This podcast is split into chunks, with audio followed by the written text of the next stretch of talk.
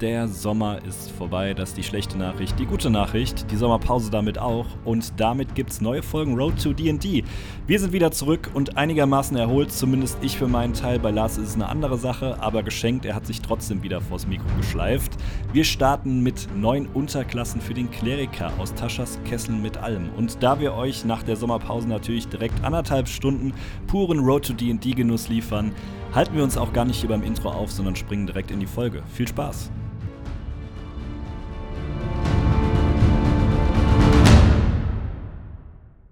Moin und willkommen zurück bei Road to DD. Wir sind wieder da, zurück aus der Sommerpause und ähm, ich hoffe es zumindest. Ich bin mir nicht ganz sicher, als ich ihn eben gehört habe, aber ich hoffe, dass Lars sich wieder erholt hat und mit voller Stärke wieder hier im Podcast am Start ist. Nicht aber sicher bin ich mir nicht. Ja, es hört sich, hört sich schon wieder sehr schlecht an, muss ich sagen. Ja, ich bin auch einfach, ich glaube, seit drei Monaten krank oder so. Ja, das ist also zwischenzeitlich, ich war, äh, ich war äh, im Urlaub, genauso wie du, ähm, mhm. in Griechenland, äh, bekanntermaßen. Und so zwischendrin, ähm, also ich war für zehn Tage da. Es war sehr schön, es war sehr sonnig. Äh, ich habe sehr viel am Strand rumgelegen. Und zwischendrin hatte ich so einen Moment, wo ich mir dachte, ach, guck mal, mir geht's richtig gut. Und dann bin ich wieder, dann bin ich wieder nach Deutschland gekommen und seitdem bin ich immer wieder krank. Wirklich. Ich bin irgendwo gerade zwischen Halsschmerzen, ähm, was aber auch am Brüllen äh, vom Stadion gestern Abend liegen kann. Ähm, mhm. Äh, Schnupfen ähm, geht niemals weg. Es kommt immer mal so Anflüge von Halsschmerzen, was unbedingt so ziemlich die nervigste Krankheit der Welt ist. Also Schnupfen und Halsschmerzen, ne? Ist so albern. Das ist so albern. Gerade ja. auch Schnupfen. Schnupf, was ist denn Schnupfen? Also ja, es ist halt nicht so eine richtige Krankheit, aber trotzdem so nervig, dass es irgendwie Aufmerksamkeit braucht, ne? Ja, und, und, und dich auch maßgeblich einschränkt. Oder nee, was nicht einschränkt jetzt nicht, aber du musst so dran denken. Du musst so, wenn du, wenn du so rausgehst, musst du so dran denken, Taschentücher mitzunehmen. Und es ist so, und es, es bringt dich so in, in, in so nervige Situation, weil du halt irgendwie mit jemandem redest und auf einmal deine Nase putzen musst. Was ist das denn für ein Quatsch, ey? Also ich habe jetzt auch, ich, ich disclaimer mich direkt jetzt mal hier raus, ich habe auch neben mir so eine Taschentuchbox hier stehen und es kann sein, dass ich irgendwie, dass du gleich irgendwie ab und zu mit mir redest und ich nicht direkt antworte, weil es ist, weil ich dann mein Mikro ausgeschaltet habe, weil ich Nase putzen muss. Hm. Und, im, im, und das sage ich jetzt, weil ich wahrscheinlich einfach zu faul sein werde, das immer rauszuschneiden, weil es so häufig vorkommen wird ja. und das einfach drin lassen werde. Die Taschentuchbox steht natürlich sonst nicht da, wo sie jetzt nein. steht, sondern nein, nein, wurde extra nein, dahingestellt. Ja. Genau. Auch die, auch die Creme ist, die Creme, die daneben steht, ist auch einfach für, für meinen Schnupfen. Äh, für, ja. ich glaube ja Nase danach. ich glaube ja tatsächlich einfach, du bist ein südländischer Typ, du musst mehr in die Sonne. Also ich glaube, du musst irgendwie nach Griechenland, Italien oder was auch immer auswandern und bin, einfach ich, Deutschland so kommt dir einfach nicht. Ich bin auch so, so, so, ein südländischer Typ, Christian. Genau. Ja, dein Teint ist halt auch schon, das sagt das ja auch schon so ein bisschen. Ja. Das ja. irgendwie, ich, ich weiß es nicht. Vielleicht ist auch irgendwie, irgendwie das deutsche Wetter, die deutsche Mentalität ist nicht so dein Ding. Könnte ja nee, auch sein. Diese kranke Mentalität. Immer nur krank sein. Typisch deutsch. Ja, ey, das ist auch, also ich muss aber auch auf der anderen Seite natürlich gestehen, äh, wie jeder gute Deutsche aktuell heize ich halt auch nicht. Ne? Ja, und, äh, meinst das, du, daran das, liegt's? Also ich, das glaube ich tatsächlich. Also man muss auf, also jetzt gerade geht's. Also wir haben jetzt gerade irgendwie in Hamburg wieder so die letzten eineinhalb Wochen oder sowas ist eigentlich relativ mild. Aber wir hatten auch schon wirklich so Tage irgendwo, da wurde es dann auch einstellig. Ähm, das ist dann schon nicht mehr so witzig, muss ich gestehen wenn man dann auch immer so zu Hause so, weil der, der Punkt ist dann halt, man sitzt halt die ganze Zeit dann irgendwie im dicken Pulli zu Hause und so Geschichten ähm, und es geht alles, aber dir wird halt auch nicht so richtig warm. Du bist immer so ein, so ein Schnuff, so ein Schnuff unterkühlt. Hm. Und das macht es halt auch nicht besser, ne? Ich kann ja sehr empfehlen, ich weiß auch, dass du einen Onesie besitzt, aber es gibt diese ja. Onesies nochmal in irgendeiner Polyesterform oder so. Und da drin. Ach du Schande, Alter ich würde behaupten, du schwitzt dich zu Tode. Vielleicht wäre das eine Option für dich. Einfach, einfach, so, einfach so eine Folie. Also in, in, Gla ja, so eine Glasfolie einwickeln. Es gibt ja auch so eine schöne Rettungsfolie, weißt du? Das, ja, genau. Dann wirkt nee, man auch in Zoom-Calls deutlich seriöser, wenn man so eine goldene Folie auf sich trägt. Die aber auch die ganze, ganze Zeit dann so bei so einem, äh, bei so einem Mikro wie dem hier einfach so sehr laut knistert die ganze Zeit. Oder das, ja. Das würde ja. mir jetzt sehr gut gefallen, muss ich sagen. Also, sollte das der Fall sein, würde ich behaupten, wir streamen auch mal live auf Twitch oder so. Das können wir gerne dann Weil das wäre ein toller Anblick. Ja, ja, ja.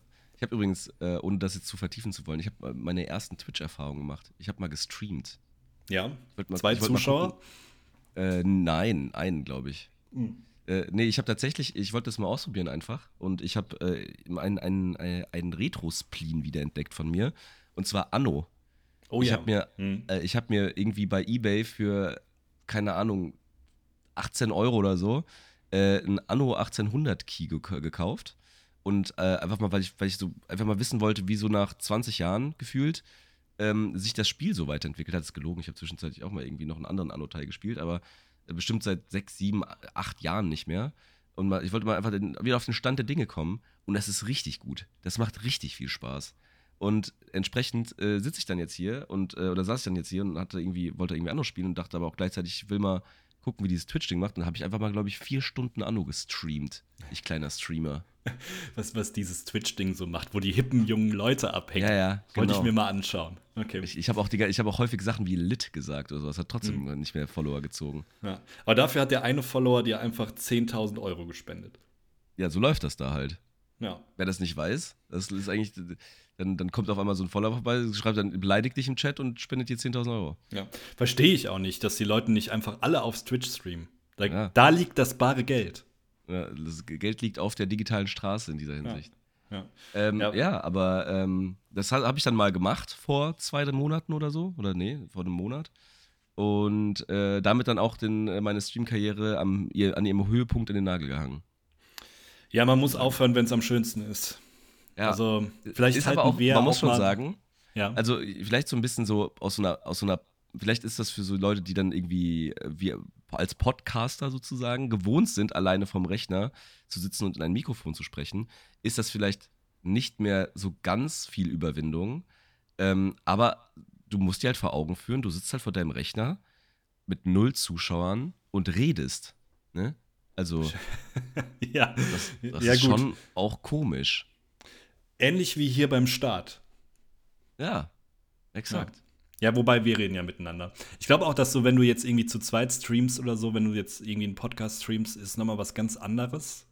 Aber ich verstehe das schon, diese Selbstgespräche muss man mögen. Also äh, auf der anderen, also, die, also, also ich sag mal so, die ersten 45 Minuten musste ich mich richtig zwingen, ähm, weil dann kam halt wirklich mal so ein Zuschauer oder zwei vorbei und dann äh, will man ja irgendwie auch nicht einfach nur da sitzen und vor sich hin sabbern, wenn dann mal zufällig einer so reindroppt. Ähm, aber äh, so, nachdem man das irgendwie so eine Dreiviertelstunde dann so gemacht hat, dann ist, wird das so ein Automatismus irgendwann. Das fand ich auch ganz witzig zu betrachten. Dann murmelt man einfach so die ganze Zeit so seine Gedanken ins Mikrofon. Das ist schon komisch. Ja, ja, ist die Frage, ob du vielleicht mehr Geld damit verdient hättest oder mehr Zuschauer ähm, hättest gewinnen können, wenn du einfach nur da rumgesessen hättest und nichts gesagt hättest. aber Schnauze gehalten hätte. Vollkommen unangenehm, der Kerl. Äh, ja. Ja, du, vielleicht halten wir ja auch irgendwann mal zu zweit unser Gesichter in die Kamera. Wenn der Bedarf besteht, schreibt uns das gerne auf Instagram. Ich befürchte aber, es reicht, wenn ihr unsere Stimmen hört, weil die Gesichter sind jetzt nicht so ansehnlich. Katas hey, wirklich katastrophal. Ist, äh, katastrophal. Schlimm. Und wie gesagt, Lars ist einfach ständig krank. Das ist einfach, der sieht einfach nicht mehr gut aus. Und, und mir die ganze Zeit beim Nasepu Naseputzen zuzugucken, das kann ich jetzt auch nicht empfehlen. Also selten Lob dafür bekommen, muss ich gestehen. Ja. Nee, macht keinen Spaß. Was viel mehr Spaß macht, ist, wenn wir jetzt endlich aus der Sommerpause zurück sind. Es haben viele gewartet, dass wir zurück sind. Wir haben unzählige Nachrichten bekommen. Aber wir haben es geschafft. Ich habe mich tatsächlich relativ gut erholt und ich bin noch nicht krank geworden. Deswegen, hey. Wie war denn dein Urlaub? Ja, ohne jetzt mein, den Podcast äh, irgendwie den, in den Vacation-Urlaub, äh, in den Vacation-Podcast äh, ausarten zu lassen. Aber wir haben gar nicht drüber gesprochen. Wie war denn dein Urlaub? Mein Urlaub war ganz fantastisch, bis auf, dass die Hälfte des Urlaubs relativ verregnet war. Ähm, Im Gegensatz zu dir war ich in Italien, also auch eins der südlicheren Länder, wo es noch ein bisschen wärmer ist. Zumindest hatte ich das gehofft. Aber die Hälfte des Urlaubs war es ein bisschen regnerisch und wir waren auf so einem Weingut und die haben sich extrem gefreut, dass es geregnet hat weil mm. es hat einfach die letzten acht Monate anscheinend gar nicht geregnet da. Und für mich war es natürlich dann so, hm, danke, jetzt sitze ich hier in Italien und es regnet und ich kann nicht rausgehen und irgendwas machen. Das heißt, äh, was heißt nicht rausgehen? Im Endeffekt dann relativ viele kleine Städtchen besucht, das auch nett war, aber ein bisschen Sonne wäre auch nett gewesen. Aber ähm, von wegen Weingut und sowas, war das hier so ein Agrikultur-Urlaub? Genau. Kann ich übrigens sehr empfehlen. Ja, ähm, ich finde das auch, glaube ich, ganz cool. Ich denke da immer drüber nach, zieh's dann aber nie durch. Ja, es, ich finde es ein cooles Konzept, vor allem wenn es jetzt nicht irgendwie so ein Ding ist, wo jetzt irgendwie 30 Wohnungen oder so drauf sind, sondern in dem Fall waren es wirklich nur so fünf Wohnungen, glaube ich. Und man läuft sich eigentlich auch nicht über den Weg, weil die dann relativ gut verteilt sind auf dem Gut. Gut verteilt Ach, cool. auf dem Gut. Ähm, das heißt, man hat seine Ruhe, stehst morgens auf, öffnest das Fenster, blickst auf äh, die Weinberge und trinkst deinen ersten Kaffee aus dem. Ja, ähm, klar, Kaffee. Der, aus der guten Bialetti und dann trinkst du deinen ersten Wein natürlich um 10. Klar. Ja, das ist eigentlich schon ganz nice. Habt ihr dann äh, irgendwie da auch mit den Leuten äh, jetzt fast sehr holprig interagiert gesagt, aber habt ihr irgendwie da bei der Weinproduktion irgendwie was mitgemacht oder so? Oder? Äh, nee, tatsächlich nicht. Ähm, witzigerweise haben die erzählt, dass es immer schwieriger ist, dafür Leute zu begeistern. So ein bisschen ähnlich wie das Gastroproblem in Deutschland ist da, dass du äh, quasi die Gastarbeiter, wenn die Weinlese dann äh, ansteht, diese Gastarbeiter zu bekommen. das war im Endeffekt war es so eine Familie, wir haben dann eine Führung gemacht und so und er meinte, also der ähm, ist quasi eine Familie und die zwei Söhne haben das von dem Vater übernommen. Der Vater ist irgendwie früher aus der Schweiz ausgewandert, hat da dieses Weingut erstmal etabliert, weil das war irgendwie früher einfach nur eine Ruine, die 100 Jahre da stand und hat dann quasi das Weingut da etabliert. Ähm, und er meinte halt so, ja, wird halt immer schwieriger, da Leute zu bekommen. Plus irgendwie, man muss sich halt jetzt auch wirklich überlegen, wenn es so trocken ist, wie lange kannst du das noch machen, ne? Weil du kannst gewissen Wein ja nur bis zu einer gewissen Gradzahl irgendwie anbauen, beziehungsweise die müssen, die, die äh, Trauben müssen über einen längeren Zeitraum halt nicht irgendwie schwankenden Temperaturen ausgesetzt sein, am besten Fall halt auch nicht zu warm. Und dann mal gucken, wie lange wir das noch machen können. Ich habe das auch, ich habe das äh, hier in Deutschland auch schon gehört, dass irgendwie ähm, als Rebsorten, die tatsächlich normalerweise nur in, in Südeuropa angepflanzt werden, jetzt auch tatsächlich schon in einigen Teilen von, von Deutschland angepflanzt werden. Ja, fand ich auch ganz interessant. Er meinte, Müssen. dass wohl sehr viele große Weingüter dazu übergehen, in gewissen Regionen in Deutschland und Co., wo eigentlich anderer Wein angebaut wird, jetzt anfangen, äh, Land zu kaufen, nur um dann irgendwie vielleicht in zehn Jahren da anderen Wein produzieren zu können. Ja, oder, oder vielleicht tatsächlich ja, also ich, ich weiß nicht, inwiefern das möglich ist, aber man kann ja meines Wissens auch Reben, Reben un, umsiedeln, ne? Und ähm, das ich mein, könnte das, gut das, sein, ja. ja. Also ich meine, irgendwie, das ist ja diese, diese, wenn die jetzt schon ewig halt diese, oder diese Rebstöcke halt so ewig alt sind, dann ähm, ist ja diese, dieser Rebstock auch einfach von Wert, den zu erhalten. Da mhm. muss der einfach mhm. wahrscheinlich woanders hin. Ja. Das ist natürlich ein crazy Gedanke.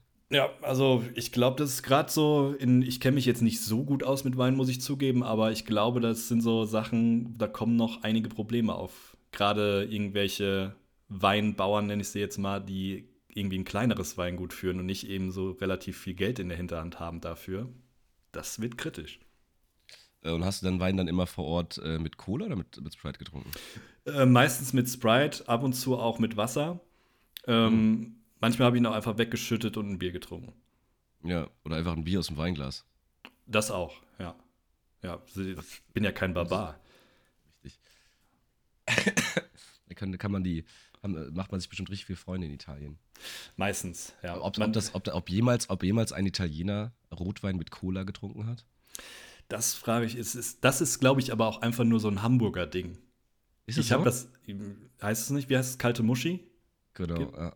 Und das habe ich sonst noch nie irgendwo gesehen, wenn ich ehrlich ja, bin. Ich bin. Ich bin, ich bin aber auch ehrlicher, ich, also ich weiß auch ehrlicherweise gar nicht, also ob das, ob das das hier wirklich gibt. Also ich habe das mal vor, wirklich vor zehn Jahren oder sowas tatsächlich auch in Flaschen abgefüllt gesehen. Ähm, ähm, aber, aber auch, also auch bei, bei uns da eher so äh, Rheinland-Pfalz-Ecke.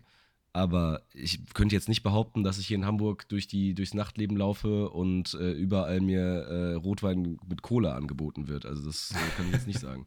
ja, wer weiß. Aber das, es würde mich nicht wundern, weil es ist, glaube ich, einfach so ein Hamburger Ding, schlechten Alkohol so zu vermischen, dass es dann doch noch irgendwie einigermaßen okay schmeckt. Das stimmt. Das hat, also ich meine, das ist äh, ein, ein sehr äh, eine, eine sehr kornbeeinflusste Gegend. Da muss man halt ein bisschen kreativ werden.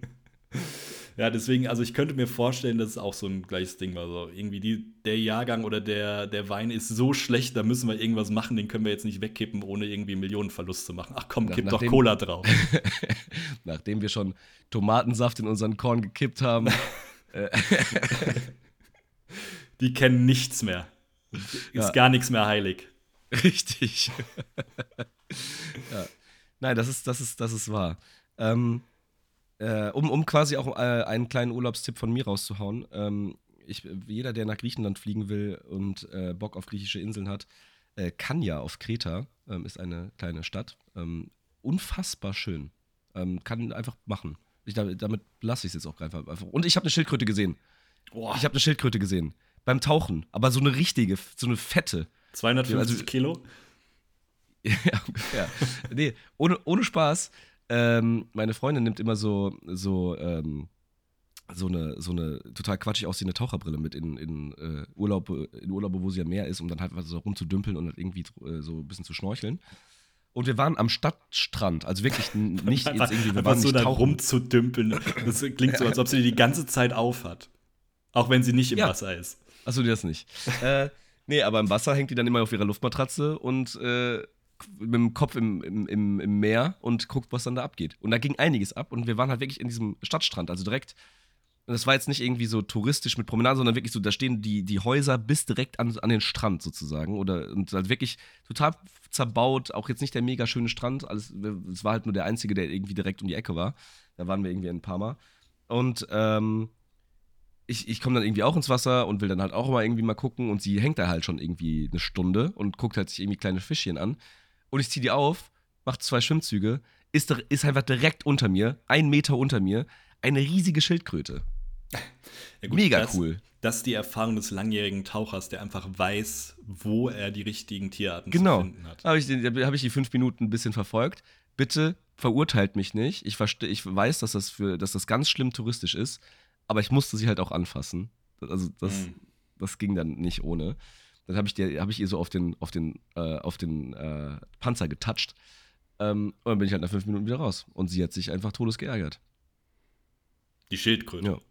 Nee, meine Freundin. die Schildkröte wahrscheinlich auch, weil ich habe die so ein bisschen nach unten gestippt damit, weißt du? Ja, okay. Und die war dann so im Floaten und so. ähm, ja, das nee, aber äh, äh, kann ich, wie gesagt, sehr, sehr empfehlen. Also äh, Kanya als Stadt ist einfach äh, schon auch noch, äh, schon auch touristisch, das kann man nicht äh, wegargumentieren. Aber das ist halt nicht so, wie gesagt, du hast halt nicht so die fiesen, diese fiesen Strandpromenaden. Du hast irgendwie eine super schöne kleine Innenstadt, wo du dann halt irgendwie äh, ganz viele Hotels und Airbnbs und was auch immer hast du dann quasi in so Miniatur-Seitenstraßen ähm, und äh, wo du dann einfach aber trotzdem total gut im, im, Zentrum bist. Überall hast du, keine Ahnung, kleine Gassen, wo dann wieder irgendwelche Restaurants drin sind und so. Also mega, mega cool. Okay. Und äh, anscheinend seit, also zumindest äh, für, falls jetzt Leute aus Hamburg zuhören, ähm, seit ein paar wenigen Jahren wird es von Hamburg direkt angeflogen. Man muss nicht über Heraklion fliegen. Hm. Eine sehr gute Sache. Ich muss zugeben, ich kenne mich in Griechenland gar nicht aus. Ich weiß nur, dass Mykonos extrem überlaufen ist und dass man das eher meiden sollte. Das Ansonsten, ist richtig. Aber du hast doch Assassin's Creed Odyssey gespielt. Das ist richtig und äh, ich fand es extrem schlecht und habe irgendwann aufgehört zu spielen. Das heißt, du hast dich durchgequält. Ich habe Ich habe mich nicht nur durchgequält, ich habe jedes Add-on gespielt. Das ist wirklich eines der wenigen, äh, wenigen, wenigen Spiele, wo ich richtig nochmal, also hab ich, das habe ich richtig abgefeiert. Das hat richtig Bock gemacht. Ja, nee, das, das war nicht meins, muss ich zugeben. Also, da haben sie mich relativ schnell verloren. Wobei ich das Setting immer noch cool finde, aber ähm, nee, war mir ein bisschen too much. Ich bin, also ich bin auch, ich muss ganz ehrlich gestehen, nachdem wir dann da so ein bisschen, äh, also wir waren auch ein paar Museen und so ein bisschen griechische Mythologie und sowas, finde ich dann doch auch sowieso ganz interessant. Und nachdem ich jetzt mal da war, habe ich tatsächlich überlegt, ob ich mir das jetzt einfach nochmal geben soll und einfach nochmal so ein bisschen durch die äh, griechische Antike da laufe. Weil wir waren zum Beispiel auch im Palast von äh, Knossos, oder ich weiß nicht, ob das N stumm, das K stumm ist oder nicht. Also Knossos oder Nossos, weiß ich jetzt nicht genau. Jedenfalls ähm, eines der ältesten Gebäude äh, von Zivilisationen und ähm, das war schon sehr beeindruckend und ich kann mich erinnern, dass man auch bei Assassin's Creed Odyssey schon durch den zerfallenen Palast von äh, Knossos ge gesprungen ist. Und jetzt wollte ich das natürlich gerne mal nachempfinden nochmal. Mal gucken, hm. vielleicht gebe ich mir den Bums nochmal. Ich glaube, bei den neueren Assassin's Creed-Teilen und das ist eigentlich auch das, was mich immer am meisten beeindruckt hat bei diesen Dingern, also bei den verschiedenen äh, Titeln, dass du halt wirklich auch ähm, relativ detailgetreu alles nachgebaut hast. Und das Coole genau. bei den neueren Teilen ist ja, dass du auch diesen Free Roam Modus spielen kannst, wo du einfach nur rumlaufen kannst und erkunden kannst, ohne irgendwas zu machen. Das finde ich schon ganz spannend.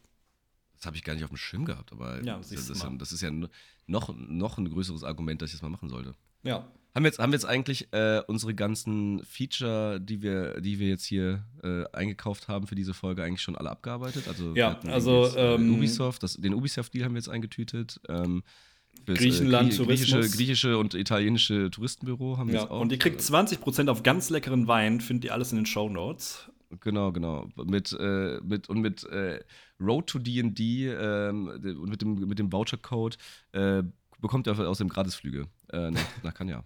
Ist immer beliebt, so ein Gratisflug. Ihr müsst allerdings stehen im Flugzeug.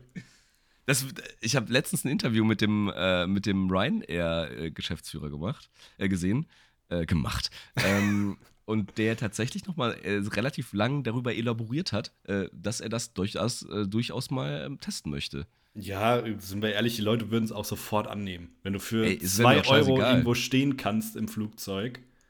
Ey, wenn ich, wenn ich, wenn ich gerade Kurzstreckenflüge, ne? Ich meine, wenn ich, wenn ich dann da irgendwie für 5 Euro irgendwie im, im, im Flugzeug stehen kann äh, und im, dafür vergleiche, irgendwie 80 Euro äh, für ein Bahnticket zu zahlen, wo ich am Schluss irgendwie im Gang sitze, ähm, weißt du, das ist auch irgendwie gehüpft wie gesprungen. Ja, gut, CO2-technisch ist es nochmal eine andere Sache, ja, aber ist richtig, äh, ist richtig. ja.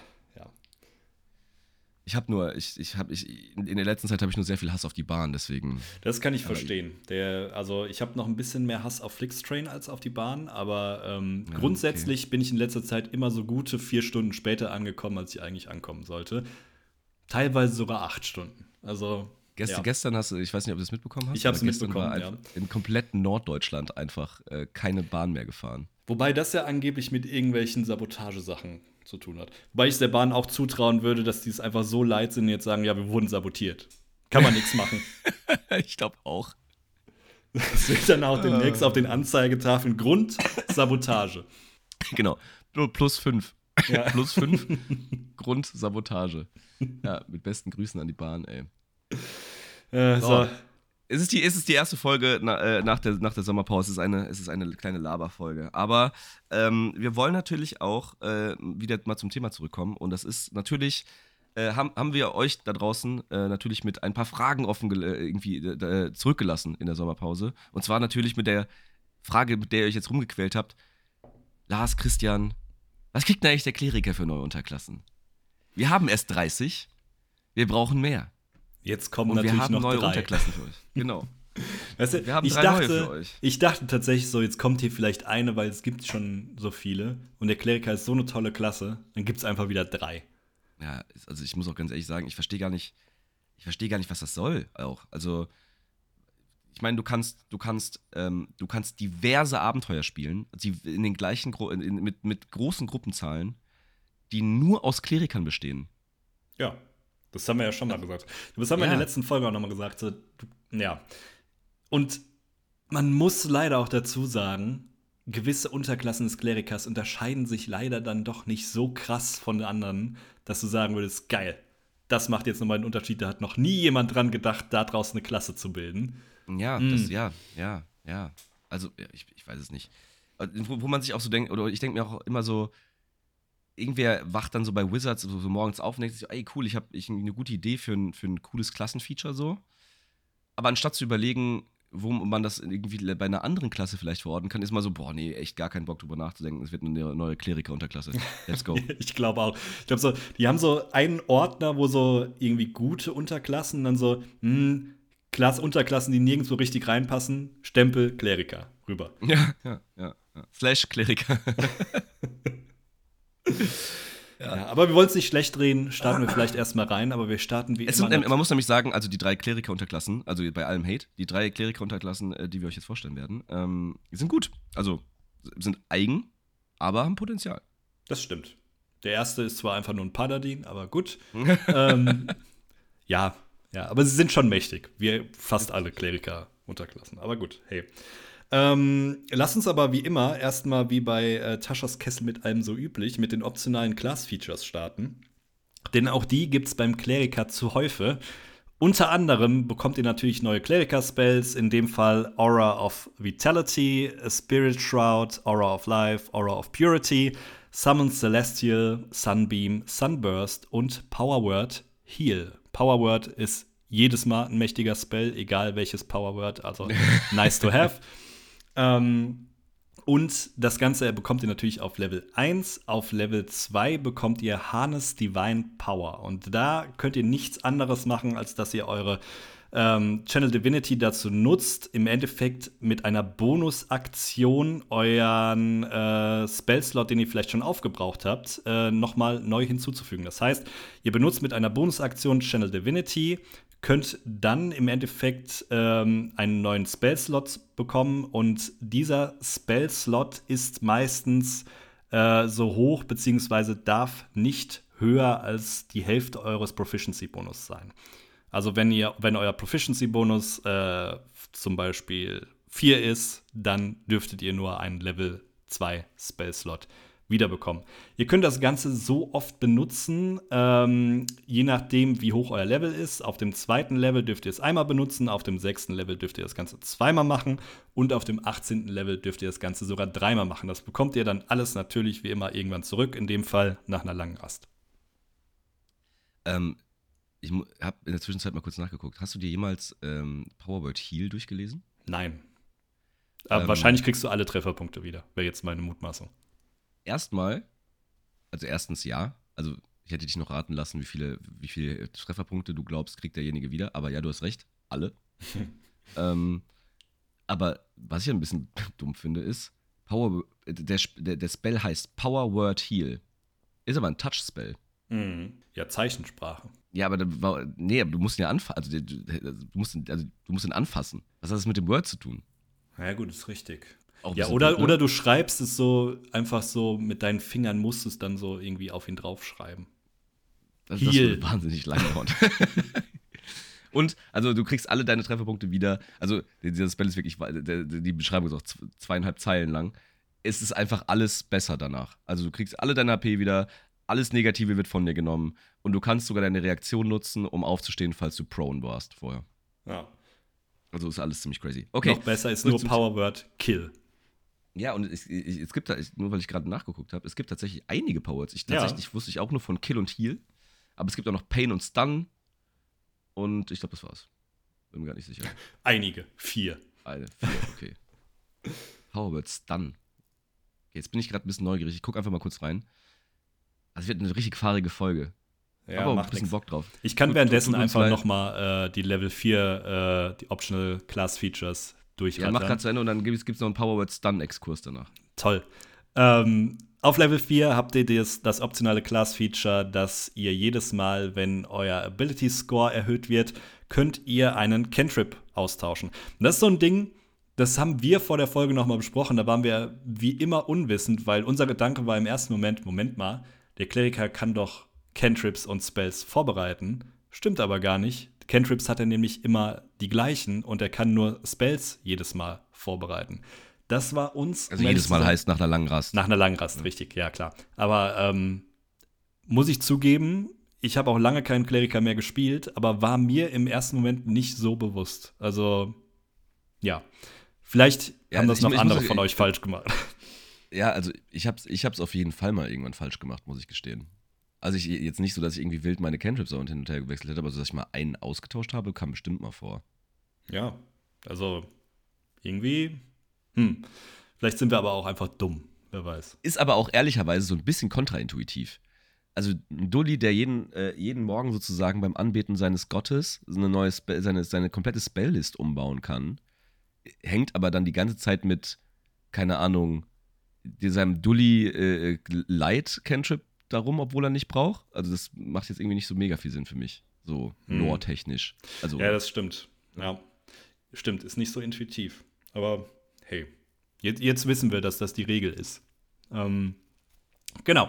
Also das bekommt ihr auf Level 4. Auf Level 8 bekommt ihr die, das optionale Feature Blessed Strikes und das ersetzt im Endeffekt nichts anderes als euren Divine Strike oder manche Unterklassen haben auf Level 8 Potent Spellcasting Features und das sagt so viel, dass ihr jedes Mal, wenn ihr einer Kreatur Schaden zufügt mit einem Cantrip oder einer Waffe, dann könnt ihr euch dazu entscheiden, äh, noch zusätzlich 1d8 Radiant Damage auszuteilen. Nice to have je nach Kampagne, aber gewisse Divine Strikes bieten da gerade auf höheren Leveln auch noch mal mehr Damage. Deswegen weiß ich nicht, ob ich das unbedingt austauschen würde, könnte aber je nachdem Sinn machen, wenn man zum Beispiel gegen einen gewissen Strat kämpft oder so. Das äh, ist ein guter Anlass auf jeden Fall.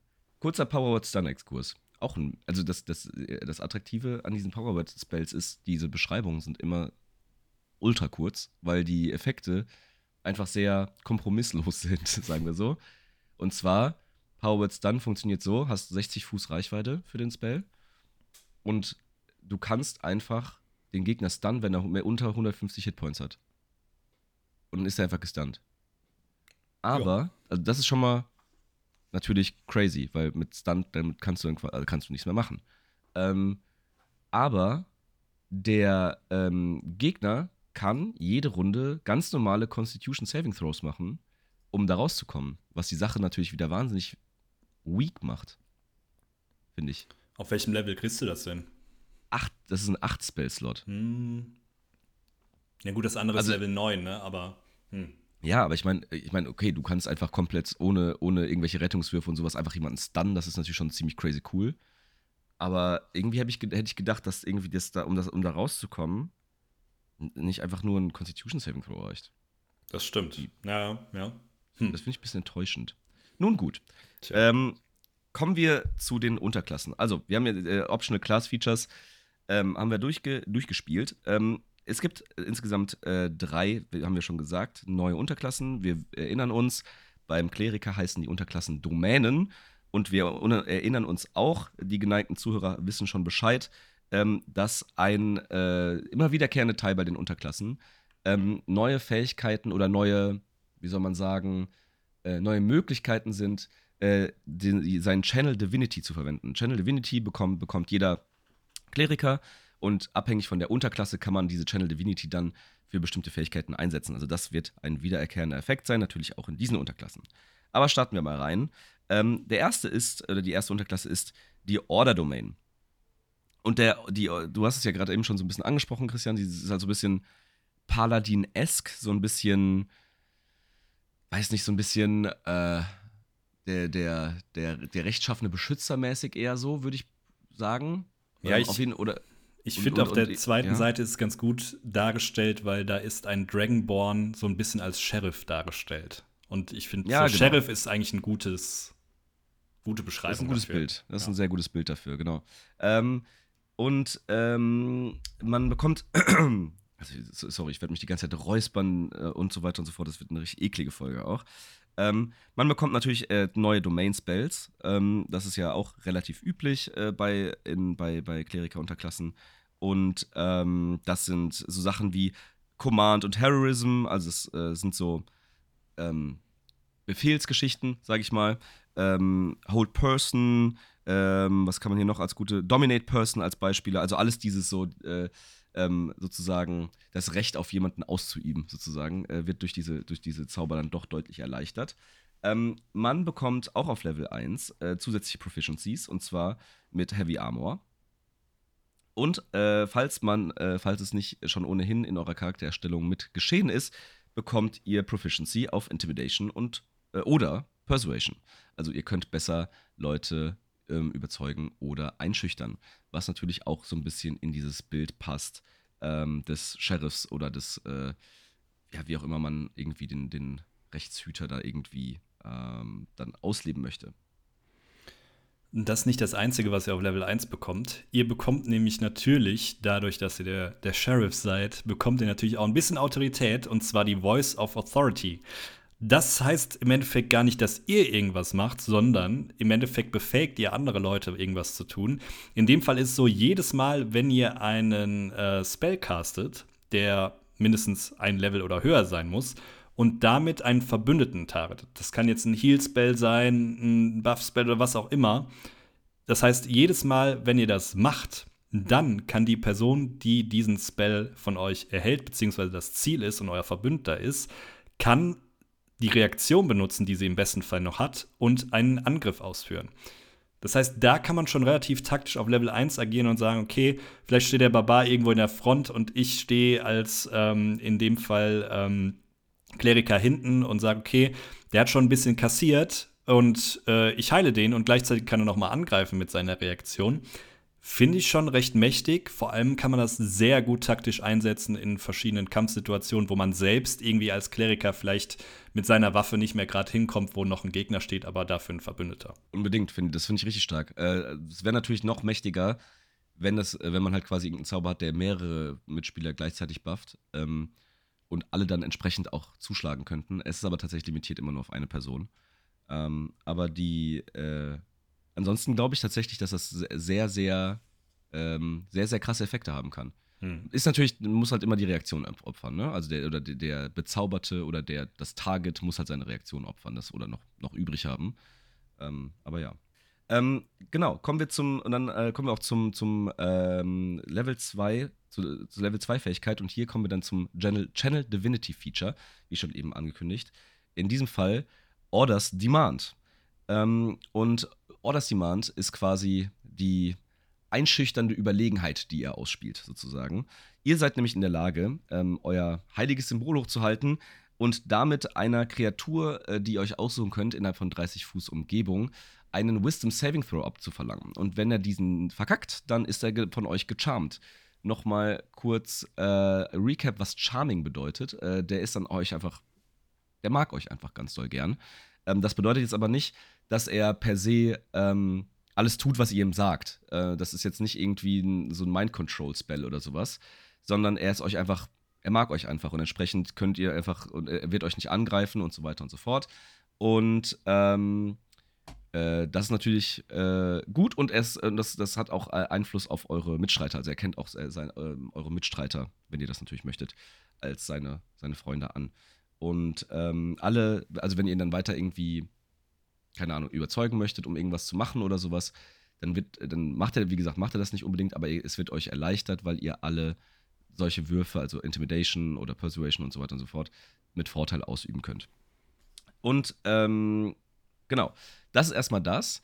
Aber als kleinen Zusatz ähm, könnt ihr außerdem äh, ihm befehligen, seine Waffen fallen zu lassen. Das ist sozusagen für diese besondere Channel Divinity Orders Demand Geschichte nochmal so ein Zusatz zum Charming obendrauf, sozusagen. Also, ihr haltet euer heilige, heiliges Symbol hoch, der Gegner verkackt seinen Saving Throw und dann ist er von euch gecharmt und gleichzeitig habt ihr das optionale Zusatzfeature sozusagen, ihn zu bitten, seine oder ihn zu bitten, ihm zu befehlen, äh, seine Waffen fallen zu lassen. Also auch eine durchaus coole Sache, die halt, ähm, also Waffen fallen zu lassen im Kampf ist jetzt gar nicht mal äh, so unwichtig, weil es zum Beispiel ähm, auch immer ähm, die, die Waffen natürlich irgendwie auch wieder aufgehoben werden müssen äh, innerhalb des Kampfes und so weiter und so fort.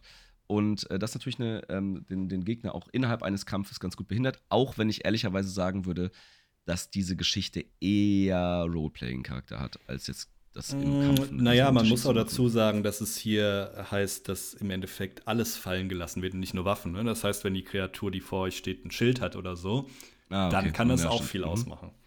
Ja, Schild ist natürlich ein Punkt, daran habe ich nicht gedacht. Rüstung auch. Lass die Rüstung fallen. wenn du sie in der Hand hältst. Vielleicht gibt es Leute, die einfach ihre Rüstung nicht tragen, sondern die einfach vor sich halten die ganze Zeit. Also ich habe hab das immer falsch verstanden. Die muss man anhaben? Ja, weiß man nicht. Auch ein cooler Charakter, den du so dumm spielst, dass er nicht versteht, die Rüstung anzuziehen. Finde ich gut. Auf Level 6 bekommt ihr Embodiment of the Law. Und ähm, das finde ich auch relativ mächtig, weil, wie wir alle wissen, äh, kann eine Aktion sehr kostbar sein. Und in dem Fall ist es so, dass jedes Mal, wenn ihr einen Spell der Enchantment School benutzt und dafür mindestens einen Spell-Slot äh, von Level 1 oder höher äh, quasi aufwendet, also keinen Cantrip, dann könnt ihr euch dazu entscheiden, falls das Ganze im Endeffekt eine Aktion benötigt, könnt ihr sagen, nee, den Spell caste ich diesmal nur mit einer Bonusaktion. Und das kann euch sehr viel Zeit dazu geben, mit eurer Aktion nochmal was anderes zu machen. Das Coole ist, ihr könnt das Ganze relativ häufig benutzen, beziehungsweise so häufig benutzen, wie hoch euer Wisdom Modifier ist. Mindestens natürlich eins. Und das Ganze bekommt ihr zurück, sobald ihr eine lange Rast macht. Finde ich auch gar nicht schlecht.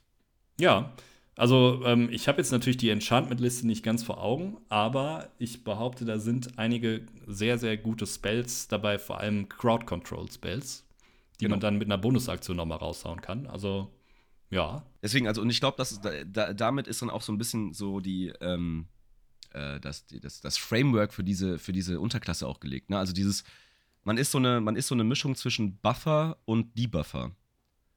ähm, also die eigenen Leute zu buffen und die Gegner zu debuffen.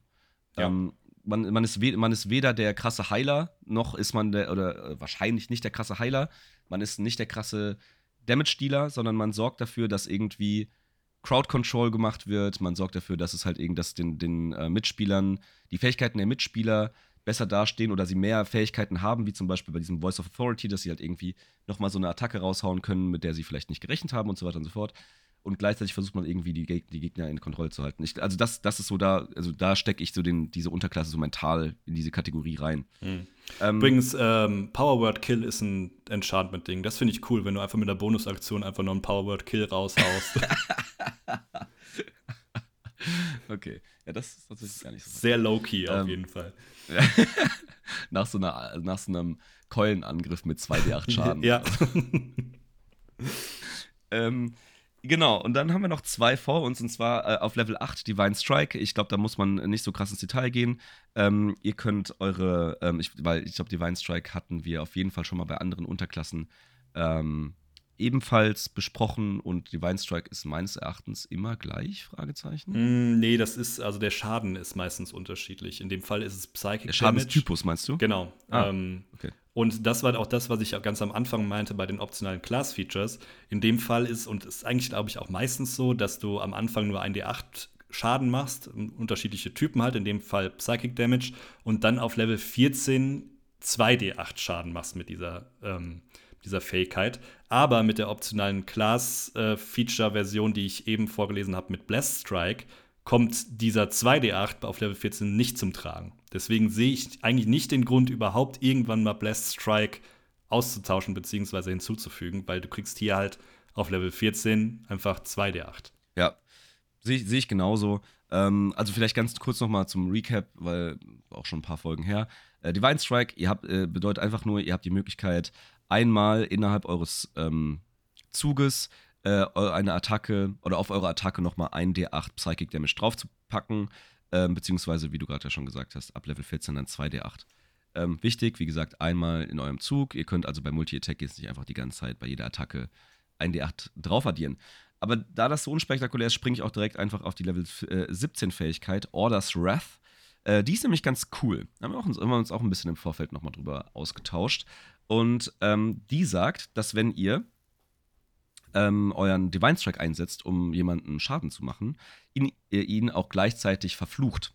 Und äh, wenn dieser jemand, den ihr getroffen habt und dem ihr dann Schaden zugefügt habt, dann nochmal Schaden von einem Mitspieler bekommt oder nochmal Schaden generell bekommt, dann äh, bekommt er abermals 2d8 Schaden nochmal auch darauf. Also insgesamt bekommt er dann 4d8 Schaden aus zwei unterschiedlichen Schadensquellen sozusagen.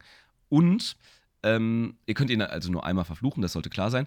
Aber ihr könnt mehrere Kreaturen verfluchen. Also ihr könnt quasi hingehen und in jedem eurer Züge einmal einen Gegner verfluchen, der dann immer auch wieder 2d8 bekommt, wenn er dann wieder von einem Mitspieler angegriffen wird. Also ihr könnt quasi euch äh, es zur Aufgabe machen, immer eure Flüche aufrechtzuerhalten auf euren Gegnern und statt einfach einen nieder, niederzufokussen, einfach quasi immer äh, so reihum in jeder, immer äh, die Leute zu, einmal anzuprügeln, äh, damit ihr diesen Fluch recht, aufrechterhaltet und immer diese 2d8 Zusatzschaden auf die entsprechenden Attacken kommen. Also ist übrigens äh, immer nur die nächste Attacke. Also es ist jetzt nicht so, dass ihr, bis, bis ihr das nächste Mal wieder drankommt, also weil ihr, ihr schlagt jemanden, der Divine Strike, verflucht ihn und die nächste Attacke löst dann diese zusätzlichen 2d8 Psychic Damage aus. Once per turn, quasi. Genau. Ja. Ja, das war's schon mit dem guten Sheriff beziehungsweise der Order Domain. Ähm, ich bleibe weiterhin dabei. Ähm, die hätte es nicht unbedingt gebraucht. Es klingt halt einfach eins zu eins, je nachdem wie ein Paladin. Also die ja, Fähigkeiten glaub, sind schon genau. in Ordnung, so, ne? Aber ich erwarte eigentlich bei einer Unterklasse immer, dass ich so ein gewisses neues Ding mitgeliefert bekomme, beziehungsweise eine Idee, wie du eine Klasse irgendwie anders auslegen kannst. Das sehe ich eher beim Paladin, muss ich ehrlich sagen. Genau, also ich, ich wie, genau wie du sagst, ne? Ich finde ich find den, find den auch rund und ich finde auch, wenn man das, wenn man da irgendwie dieses Bild im Kopf hat, dieses Sheriffs und so oder dieses ähm, mit, so, so, so, mit diesem Befehlston und die Leute dann irgendwie zu buffen und zu debuffen, alles cool, ist eine, ist eine, ist eine runde Klasse. Aber ich, ich finde, diese Unterklasse füllt eine Lücke, die nicht existiert hat. Genau. ja. Ja, das trifft's. Das trifft's ganz gut. Ja. Ähm, eine Klasse, die aber tatsächlich dann, ähm, äh, finde ich schon ihre Daseinsberechtigung hat, ist die Peace Domain. Ähm, die Peace Domain ist, wie, die, wie der Name schon vermuten lässt, äh, nicht dafür ausgelegt, irgendwie groß zu kämpfen oder irgendwie, äh, vor allen Dingen aus dem Nahkampf sollte man sich da wahrscheinlich tun, tunlichst raushalten. Ähm, und äh, mehr dafür ausgelegt ist, äh, in der Theorie Frieden zu stiften. Jetzt muss man natürlich sagen, DD ist jetzt kein, kein Spiel, was irgendwie signifikant gut darauf ausgelegt ist, dass alle nur irgendwie ihrem Tagewerk nachgehen und äh, äh, keine Kämpfe kämpfen. Entsprechend ist das natürlich eher, also wie man da schon wahrscheinlich suggeriert bekommt, eher eine beschützende und heilende Unterklasse. Und das auch gar nicht mal so verkehrt. Das werdet ihr gleich sehen.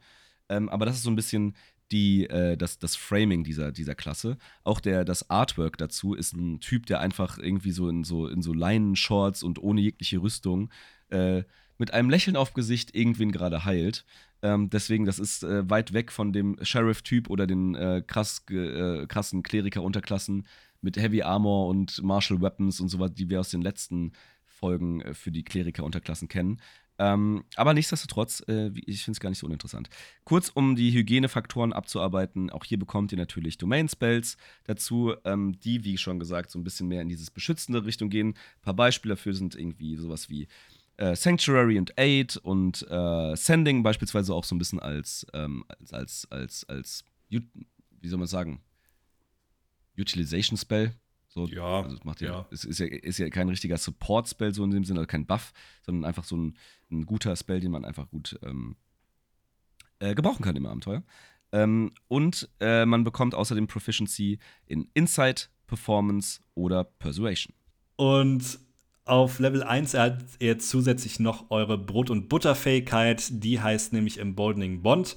Und da könnt ihr mit einer Aktion dann äh, so viele Kreaturen, äh, die in einem Umkreis von 30 Fuß von euch stehen, auch euch, also wenn ihr sagen wollt, okay, ich möchte mich einschließen innerhalb dieser Kreaturenanzahl, ähm, könnt ihr euch aussuchen. Ihr könnt aber innerhalb dieses äh, Radius nur Kreaturen äh, quasi auswählen, ähm, so hoch wie euer Proficiency-Bonus ist. Also ist am Anfang noch ein bisschen begrenzt, aber diese Kreaturen, die ihr dann auswählt, mit denen könnt ihr einen Magical Bond schaffen. Und zwar heißt das, dass ihr innerhalb von 10 Minuten, wenn ihr das äh, Feature benutzt habt, oder wenn ihr es im Endeffekt ähm, nochmal benutzt, dann haben diese Kreaturen immer, wenn sie innerhalb von 30 Fuß zusammenstehen, äh, die Fähigkeit, jedes Mal bei einem Angriff, bei einem Ability-Check oder bei einem Saving Throw einen zusätzlichen D4 zu wählen und den da drauf zu addieren.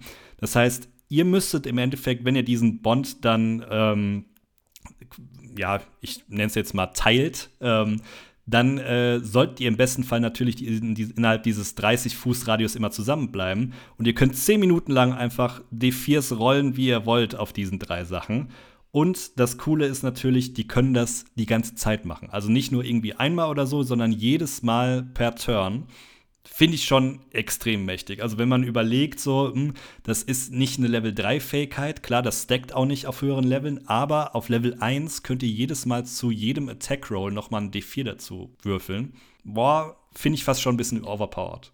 Also bei also auf, auf, den unteren Leveln auf jeden Fall super krass. Was ich ein bisschen. Ich, ich habe eine Frage. Und zwar, das, wie du schon sagst, es skaliert ja nicht hoch. Also der D4 bleibt ja gleich. Ähm, das war das Einzige, was über die Level hoch skaliert, ist ja die Anzahl der Personen, die in diesen Bond mit rein können. Also läuft ja so, keine Ahnung, man hat dann am Anfang ja einen Proficiency Modifier von zwei. Ähm, mhm. entsprechend kann man zwei Personen bonden. Und diese beiden Personen können halt über zehn Minuten hinweg diesen D4 werfen, wenn sie da halt irgendwie Bock drauf haben. Und innerhalb von 30 Fuß Reichweite bleiben.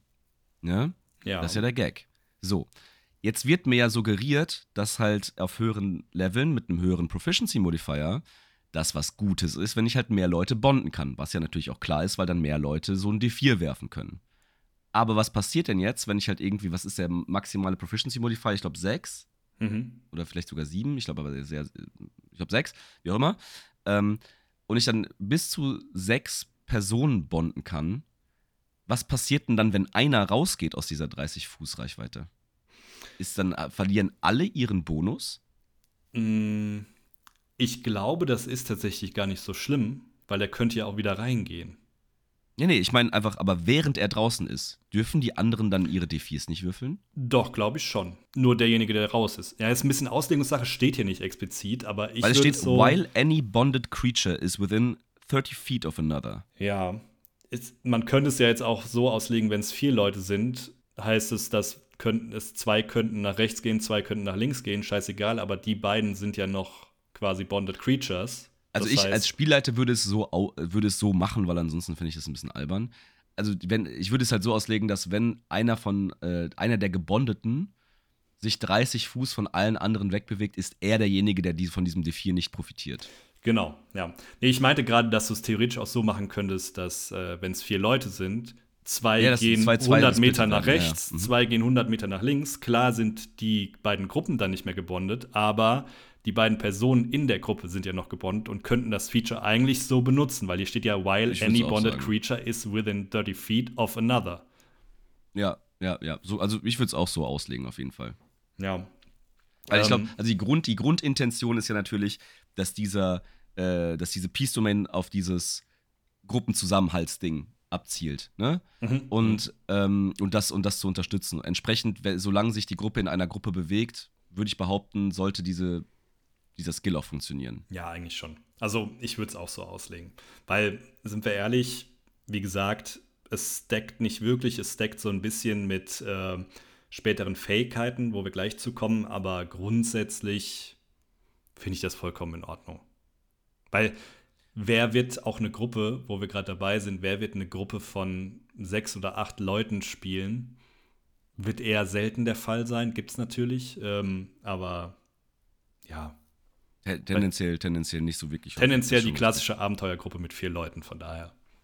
Das ist, das ist richtig. Vielleicht hier und da mal noch ein NPC, das könnte halt noch sein, ne? Aber Mhm. ansonsten.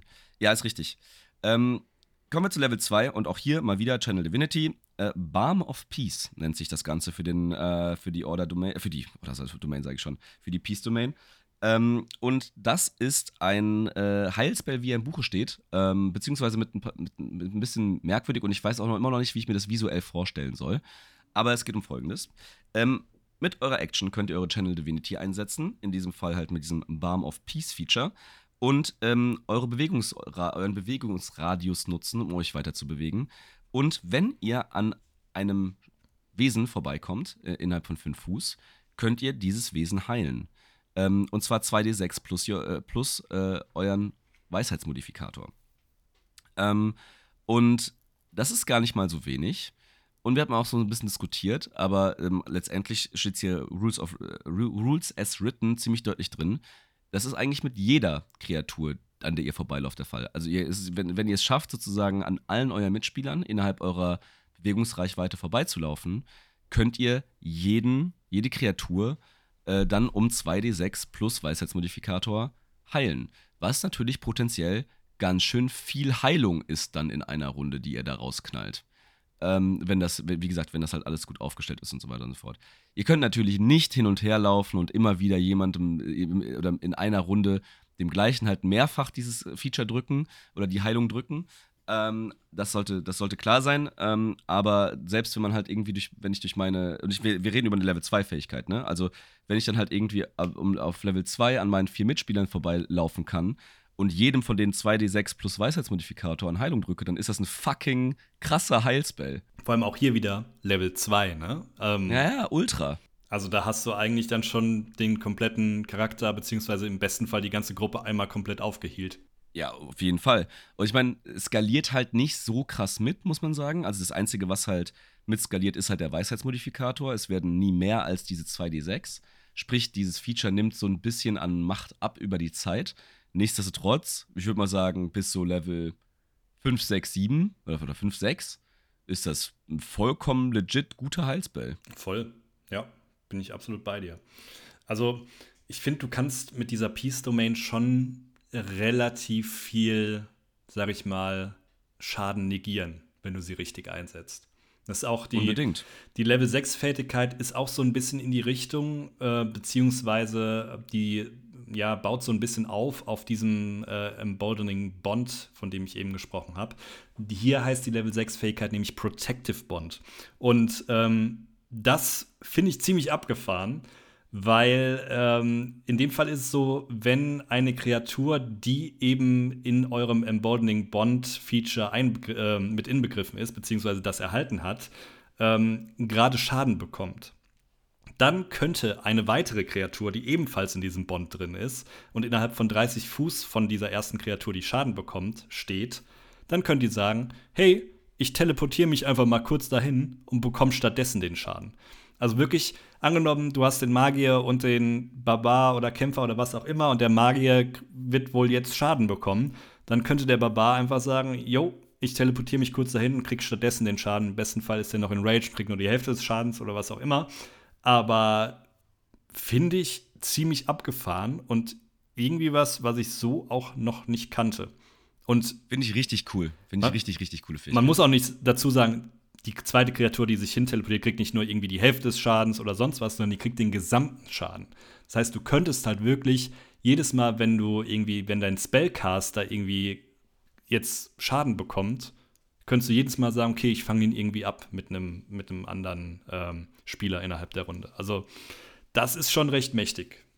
Das find, ich finde das eine richtig starke Fähigkeit und eine richtig coole, muss ich gestehen. Also, weil es gibt noch andere Aspekte, die mich da sehr triggern. Und zwar steht in, diesem, in dieser Fähigkeitsbeschreibung nichts drin, dass davon, dass diese beiden Kreaturen, die sich halt in 30 Fuß ähm, äh, Umgebung äh, aufhalten müssen, um dann halt diesen Move zu machen, sehen müssen. Sprich, es kann auch sein, dass man einfach in irgendeinem Dungeon ist, der äh, Schurke sich hinter, hinter irgendeiner Ecke halt irgendwo rumgeschlichen hat, dann dort Schaden bekommt und dann zip auf einmal der, der Barbar daneben steht, den Schaden abfängt und dem Gegner entsprechend irgendwie auf die, auf die Mütze gibt dann. Also es, man kann damit, glaube ich, eine ganze Menge crazy Sachen machen, die ganz, die ganz viele Spielleiter zur Weißblut bringen kann. Ja, vor allem, du könntest ja auch irgendwie so kreativ machen, dass, weiß ich nicht, der Schurke sich einfach mal kurz irgendwie ins Bein schneidet und da irgendwie nur ein HP, äh, einen Trefferpunkt Schaden bekommt, aber dann gleichzeitig eine andere Kreatur dahin teleportieren kann. Also hier steht ja nicht explizit, dass der Schaden von jemand anderem kommen muss. Also dass er Aber es steht, dass ein Attack muss. sein muss.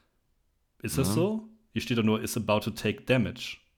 Ach so, ist das so? Und dann, ich, ich, das, ich hatte, ich hatte, dann habe ich es falsch abgespeichert. Ähm, ja, dann ist es ja, dann kann der auch einfach eine Treppe runter, sich eine Treppe runterstürzen. Theoretisch schon, äh, ja. Ist halt doof, wenn er eine Eins würfelt und sich das Knick bricht, aber theoretisch wäre das dann möglich. Ist, äh, ist dann natürlich doof, wenn, andererseits, wenn er sich das Knick bricht, äh, dann bricht sich ja der Barbar dann das Knick. das, okay. Aber wie, wie ihr merkt, ich, also ich glaube, da kann man eine ganze Menge kreative Sachen mitmachen. Ähm, also, da finde ich, wie gesagt, ist einfach eine richtig coole Sache. Und auch dieses Embolding, im, Bolding Bond Gedöns, also dieses ganze Miteinander verbinden und so weiter und so fort, ist einfach eine coole Mechanik, die ich so auch jetzt nirgendwo anders gesehen habe. Ja, das stimmt. Das stimmt. Also zumindest so dieses, okay, du musst mehr als das, und das muss man auch dazu sagen, ich finde, das fördert das sehr gut. Im Endeffekt musst du viel mehr als Gruppe agieren, wenn du so einen Kleriker in deiner Gruppe hast. Weil jegliche stimmt, Fähigkeiten, die er hat, sind eigentlich dafür da, dass du das gemeinsame Agieren als Gruppe quasi stärkst. Das finde ja, ich schon eigentlich auch ganz gut, gerade für Anfänger ist das irgendwie, wenn du so jemanden dabei hast, dann äh, achtet man irgendwie vielleicht auch mehr aufeinander und agiert als Gruppe und nicht irgendwie als einzelne Person. Da habe ich noch gar nicht drüber nachgedacht. Stimmt, das ist eigentlich so äh, die, der erste Charakter oder die erste Unterklasse, die mit ihren Fähigkeiten direkt die komplette Gruppendynamik sehr stark beeinflusst. Mhm. Ja, absolut. Das ist eigentlich ganz ja. cool. Das stimmt. Da habe ich noch gar nicht drüber nachgedacht. Ähm, kommen wir zur, zur Level 8 Fähigkeit. Und ähm, jetzt sollte man ja denken, man kriegt wieder seinen Divine Strike. Das ist hier nicht der Fall. Ich bin mir nicht sicher, ob wir das schon mal bei einer anderen Unterklasse besprochen haben. Müssten wir aber eigentlich. Also auf äh, Level 8 äh, bekommt der Kleriker entweder seinen Divine Strike oder Potent Spellcasting. Also sozusagen, es gibt ja sehr spell, spellig äh, ausgelegte Kleriker-Unterklassen, wie zum Beispiel eben diese Peace Domain. Oder halt sehr eher kämpferische, wie zum Beispiel die ähm, ähm, Order Domain, die wir eben besprochen haben, die bekommen dann ihren Divine Strike und erst die ganzen Spellcaster, Unterklassen des Klerikers bekommen dann dieses Potent Spellcasting.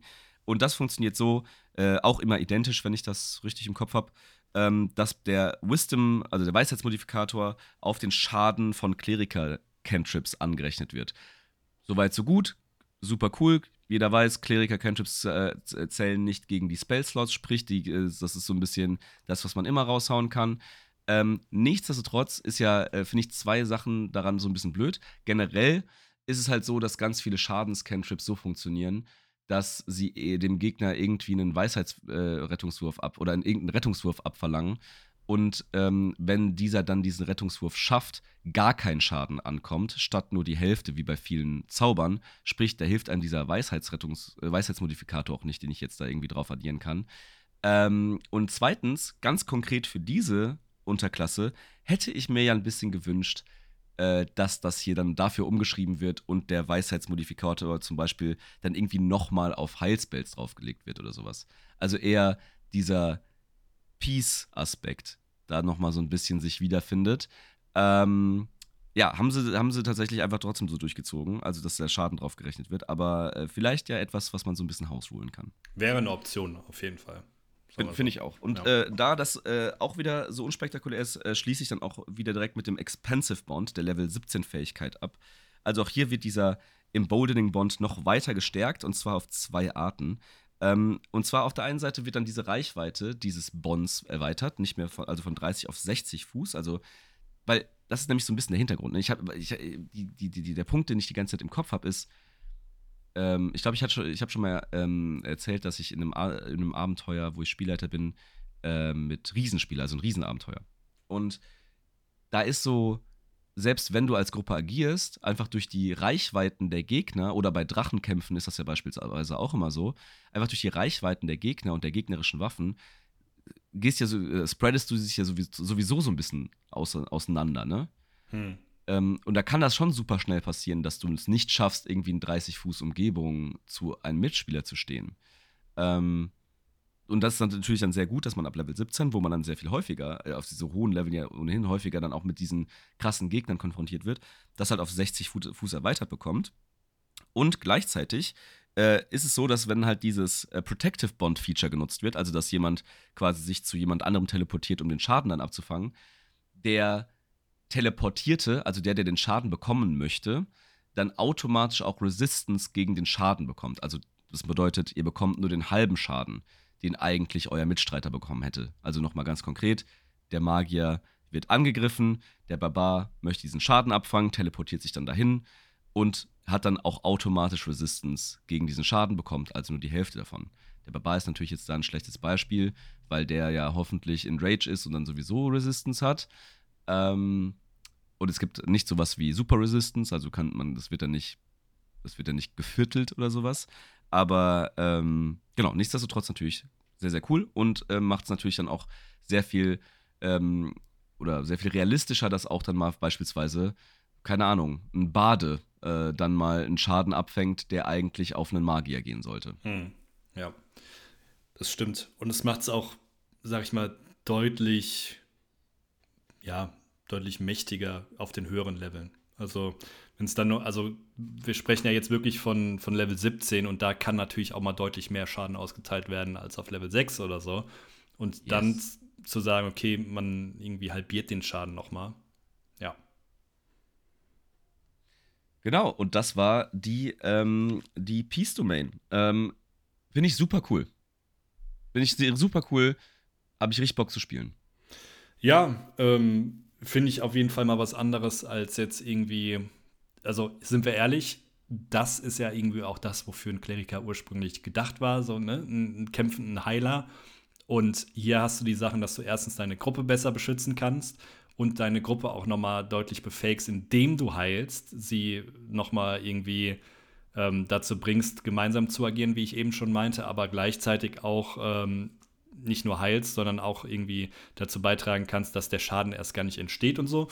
Finde ich super. Also gefällt mir auch relativ gut. Ähm, passt auch deutlich besser zum Kleriker als, wie gesagt, das erste, was wir besprochen haben. Ja, ja, ja, das stimmt.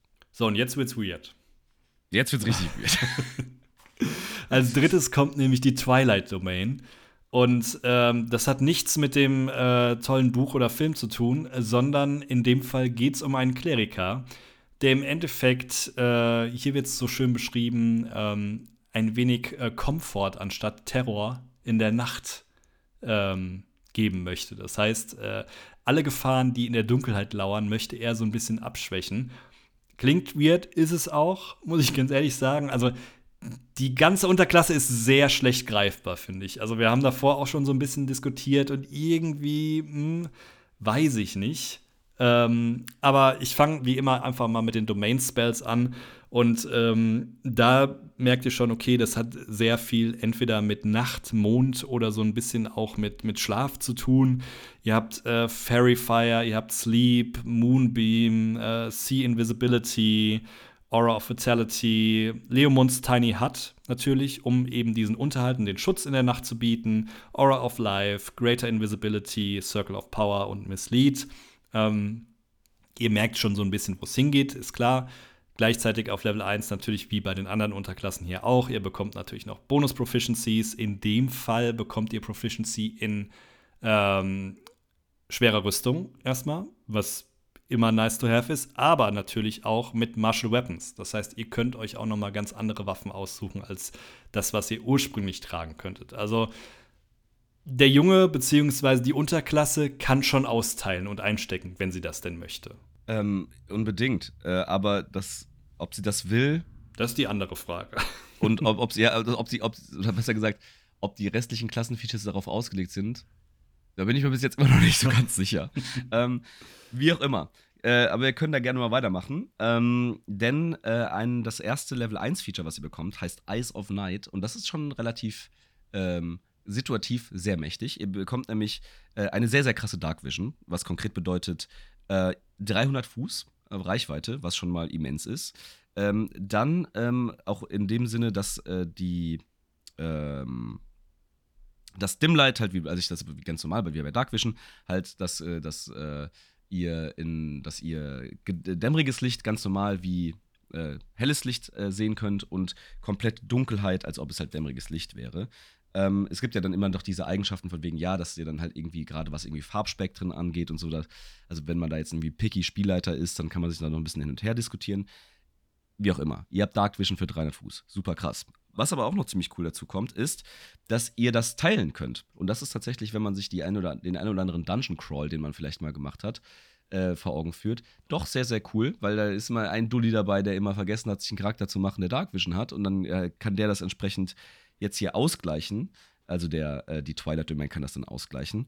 Und ähm, wie gesagt, äh, man kann diese Fähigkeit teilen und zwar mit einer Nummer von Wesen, ähm, äh, die äh, im, no, mit einer Anzahl von Wesen äh, in Höhe des eigenen äh, Proficiency Modifiers. Und die soll innerhalb von 10 Fuß oder die müssen innerhalb von 10 Fuß um euch rumstehen. Und hier habe ich noch eine Frage. Wie verstehst du das?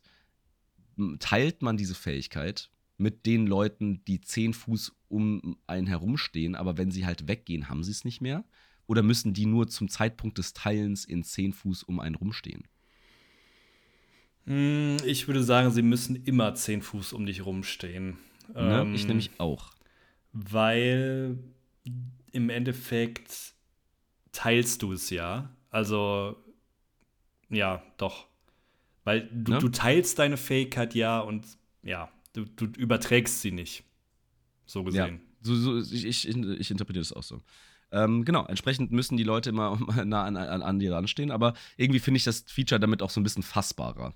Weil ich wüsste, also, das hängt dann irgendwie damit zusammen, so dass diese Aura eher, ähm, also dass es eher so ein Aura-Ding ist, anstatt das halt irgendwie, wie, wie, du schon sagst, einfach zu übertragen. Genau. Ja. Finde ich aber nichtsdestotrotz, wie gesagt, äh, Dark Vision ist äh, man, man, denkt immer, das ist so, das ist so selbstverständlich, weil man dann doch relativ viele Völker da draußen hat äh, bei D&D, die Dark Vision haben. Wenn man sie dann aber einmal nicht hat, dann ärgert man sich sehr, sehr dolle. Ja, und das ist auch noch was, was viele Spielleiter einfach nicht konsequent genug ausspielen. Also wenn es dunkel ist ja, und du bist stimmt. ein Mensch, dann siehst du halt im Zweifelsfall einfach nichts, weil du nicht Dark Vision hast. Und dann musst du dir halt eine Fackel besorgen und kannst vielleicht. Und nichts heißt halt auch dann nichts. Genau. Also, also das ist Pitch Black. Ja. Im Zweifelsfall mal in so einer fucking Höhle. Ja, und du kannst halt auch nur dann, wenn du eine Fackel hast oder sonstige Sachen, nur so weit gucken, wie der Lichtschein ist. Und dann kannst du auch schon mal überrascht werden und so weiter. Also ja, das Problem ist, und das, das haben wir ja, glaube ich, auch schon mal in einer der folgenden Folgen besprochen, dass Dark Vision so ein bisschen bei den vielen Völkern, die du jetzt hier hast bei D&D 5e, so ein bisschen zum Standard geworden ist. Und dass ich, wenn du wirklich min-maxen willst, suchst du dir im Zweifelsfall ein Volk aus, das Dark Vision hat, weil dann musst du es nicht mit einem Spell oder was auch immer nochmal ähm, noch dir ähm, hinzufügen als Charakter oder so. Ne? Also, mh, hm, wenn, dann würde ich es wirklich konsequent ausspielen als Spielleiter und dann muss die Gruppe halt zusehen, dass wirklich auch alle was sehen, weil im Zweifelsfall, wenn einer zurückbleibt oder vielleicht nicht im Radius der Fackel oder dieser Fähigkeit hier ist, dann hat er halt Pech gehabt. Right. Aber auf Level 1 bekommt ihr natürlich nicht nur die Eyes of Night, sondern auch Vigilant Blessing. Und ähm, damit könnt ihr einer anderen Kreatur, auch euch selbst, ähm, einen Vorteil bei allen Initiative-Rolls geben. Das heißt, jedes Mal, wenn ihr diese Fähigkeit einsetzt, und ihr könnt sie so häufig einsetzen, wie ihr wollt, das hat keine Limitation, ähm, könnt ihr als eine Aktion, also im besten Fall nach jedem Kampf oder im besten Fall vorm Kampf, könnt ihr eine Kreatur äh, berühren und äh, dann hat diese Kreatur bei seinem oder ihrem nächsten Initiative-Wurf äh, Vorteil. Finde ich sehr gut, vor allem je nachdem, welche Kreaturen bzw. Spieler und Klassen du in deiner Gruppe hast. Im besten Fall gibt es ja irgendeinem Spieler, der relativ viel anfangen kann in seiner ersten Runde, wie eine Mönch, oder ihr gebt es irgendjemandem, der vielleicht irgendeinen Buff direkt aussprechen kann, vielleicht sogar euch selbst oder ähm, irgendjemand anderem, wo es Sinn macht. Das müsst ihr natürlich je nach Gruppe entscheiden, aber das kann schon sehr viel ähm, für die Gruppe bringen, würde ich behaupten. Ähm, ja, definitiv. Also das ist, äh, also es gibt ja auch ganz viele Fähigkeiten, oder was ist ganz viele, weiß ich jetzt nicht, aber äh, es gibt einige Fähigkeiten, die darauf äh, beispielsweise auch ausgelegt sind, dass äh, man vor jemandem, vor dem entsprechenden Ziel, also vor dem entsprechenden Gegner drankommt. Also der Schurke hat ja da so ein paar Sachen. Aber vielleicht gibt es auch nur Schurkenfähigkeiten, die so funktionieren. Ähm, dass wenn, wenn äh, er halt äh, vor dem Gegner drankommt, er, glaube ich, Vorteil hat ähm, mhm. oder, oder mehr Schaden macht, bin mir gerade nicht sicher. Auf jeden Fall ähm, ist da beim, in der Assassinen-Unterklasse gibt es da, glaube ich, so eine Fähigkeit. Beim Waldläufer auch, soweit ich weiß. Wenn eine Ach, Kreatur stimmt, noch genau, nicht getroffen stimmt. wurde, dann teilt er mehr Schaden aus, zum Beispiel. Genau, deswegen ähm, super, super wichtig. Genau, und dann kommen wir zu Level 2, Channel Divinity. Ihr kennt uh, You Know the Drill. Uh, in diesem Fall ähm, heißt der ganze Spaß Twilight Sanctuary, und funktioniert so. Und hier habe ich auch wieder gleich ein paar Fragen, aber uh, first things first. Und zwar baut ihr eine 30, ein, in einem 30 Fuß Radius eine Sphäre um euch auf, die mit dimmrigem Licht gefüllt ist. Also gerade auch wieder für diesen Punkt, dass man halt vielleicht in, in Dunkelheit rumtapst, gar nicht mal so verkehrt. Ähm, aber äh, viel wichtiger ist, dass du oder dass die Gegner ähm, ne Quatsch, Blödsinn, dass die Mitstreiter, wenn sie halt diese Fähre betreten bzw. ihre Runde dort beenden, ähm, unterschiedliche Effekte abbekommen können oder zwei unterschiedliche Effekte abbekommen können um genau zu sein. Und auf der, äh, zum einen äh, werden alle Effekte beendet, die irgendwie charming oder frightening sind. Ähm, oder sie bekommen ein D6 plus, äh, ein D6 äh, ähm, temporäre Hitpunkte plus euer Kleriker-Level. So. Das Ganze geht übrigens eine Minute, ist also zeitlich durchaus limitiert. Und ich interpretiere Fähigkeiten, die eine Dauer von einer Minute haben, eigentlich immer so, dass es ja, äh, dass es Fähigkeiten sind, die durchaus auch in einem Kampf Relevanz haben und eingesetzt werden sollen. Jetzt kommen wir mal zu diesem temporären Hitpoint-Thema. Also mit anderen Worten, nochmal wiederholt, Wesen, Mitstreiter, die ihre Runde innerhalb dieser Sphäre beenden, bekommen 1d6 plus Kleriker-Level an temporären Hitpunkten. Bekommen die das dann jede Runde, wenn die in dieser äh, Sphäre kämpfen? Ja, also, Jede Runde aufs Neue, ne? Ja, beziehungsweise, wie wir wissen, temporäre Hitpoints stacken nicht, aber ja. grundsätzlich besteht die Möglichkeit, dass sie erst jede Runde, wenn sie ihren Zug in dieser Sphäre beenden, jedes Mal neu bekommen. Wie crazy mächtig ist das denn? Ja, ja, schon. Auf Level 2, ne, du kriegst jeden, also du kriegst jede Runde 1d6 plus 2 temporäre Hitpunkte. Ja, also gut. Ich, ich meine, du musst natürlich Channel Divinity einsetzen, ne? Ähm, das heißt. Nee, aber, aber eine Minute lang, das machst du ja nur einmal. Ne? Ja, das stimmt. Also. Das stimmt. Aber ich meine, zehn Runden, ja, zehn Runden, richtig? Ja. Ja, ähm, ja, es kann schon ziemlich mächtig auf, sein. Ich, und ich, ich meine, auf Level 2 geht auch kein Kampf zehn Runden, wenn man mal ehrlich ist. Also selten, ja, das stimmt. Sehr, sehr selten. Ja. Ähm, aber dann, und, und ich meine, du hast, äh, was für HP hat man auf Level 2? Äh, keine, die wenigen, wenige Charaktere haben über 15. Ne? Wenige, ja. Äh, ähm, und ich meine, du kriegst einfach die Hälfte deiner Trefferpunkte als temporäre Hitpunkte jede Runde. Hm. Nochmal obendrauf. Ja. Also, Also, also auf Level 2 wird deine Gruppe dadurch quasi unzerstörbar. Fast, das stimmt. Ja, plus, äh, wenn die weggekloppt werden, kriegst du im Zweifelsfall dann wieder neu in den nächsten Ja, eben. Eben. Also, wenn, wenn, die, wenn die Gegner das nicht checken und einen niederfokussen, Hm. dann arbeiten die sich an so einem Barbaren ewig ab. Ja. Der dann ja auch noch äh, irgendwie, wenn, wenn der dann auch noch in Rage geht, ja auch noch irgendwie ähm, äh, Dingens, äh, wie heißt es? Hilf mir. Resistance hat. Ach so, ja. Ja, ja, ähm, na. Ja, ja, Resistance. Ich hab's, ich hab das Wort alleine gefunden, danke. Ähm, Ach, du meinst, wenn eine Kreatur Resistance hat? Nein, wenn der Barbar Resistance so, hat, also quasi okay. auch noch durch, Ja, durch, ja, sein, durch, sein, durch sein Enrage und dann halt auch noch wenige, also die Hälfte des Schadens nur bekommt und dann halt auch noch die, jede Runde die temporären Trefferpo äh, Trefferpunkte addiert bekommt, das ist schon crazy, Alter. Ja, Ähm, aber gut, man muss natürlich sagen, also es skaliert nicht mit. Äh, die 1D6 werden nicht mehr. Klar, das Kleriker-Level wird dir da drauf addiert. Ja. Ähm, aber ähm, äh, wie gesagt, das ist natürlich eine Skalierung, die jetzt über die Level hinweg dann so ein bisschen irrelevanter wird. Nichtsdestotrotz, jede Runde einfach für die potenziell die komplette Gruppe äh, irgendwie äh, temporäre Hit Hit Hitpoints generieren zu können, ist natürlich ziemlich crazy. Ja, ja. Also ist schon sehr mächtig. Ähm, ich muss aber auch sagen, ähm, die Frage ist halt dann gerade auf höheren Leveln, wenn die Gegner auch ein bisschen intelligenter werden und das checken, wie schnell wirst du das Target von allen Gegnern.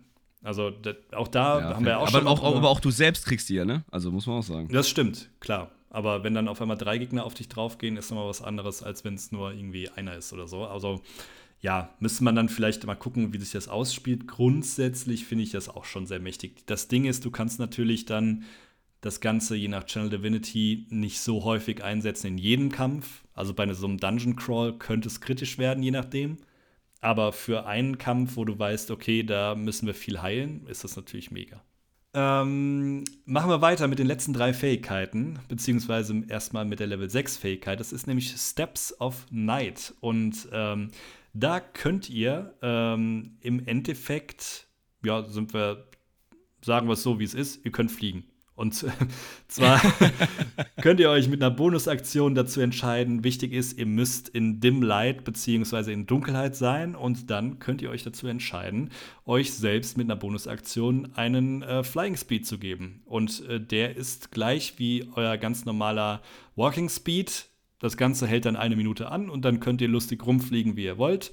Das Ganze könnt ihr so oft als Bonusaktion benutzen, wie hoch euer Proficiency-Bonus ist. Und jedes Mal, wenn ihr das benutzt, ähm, bekommt ihr alle Sachen, beziehungsweise alle, ähm, ja, so oft wie ihr es einsetzen könnt. Wenn ihr das aufgebraucht habt, bekommt ihr das Ganze nach einer langen Rast wieder. Jetzt darfst du wieder. Sehr, das, Das war sehr das kompliziert umständlich erklärt, ne? Ja, das habe ich mir gerade auch gedacht. Aber ich, ich glaube, man versteht, was ich meine. Also, Unsight Proficiency Modifikator so, wird bei langer Rast benutzen, resettet. danach lange Rast machen, dann wieder fliegen. Geil.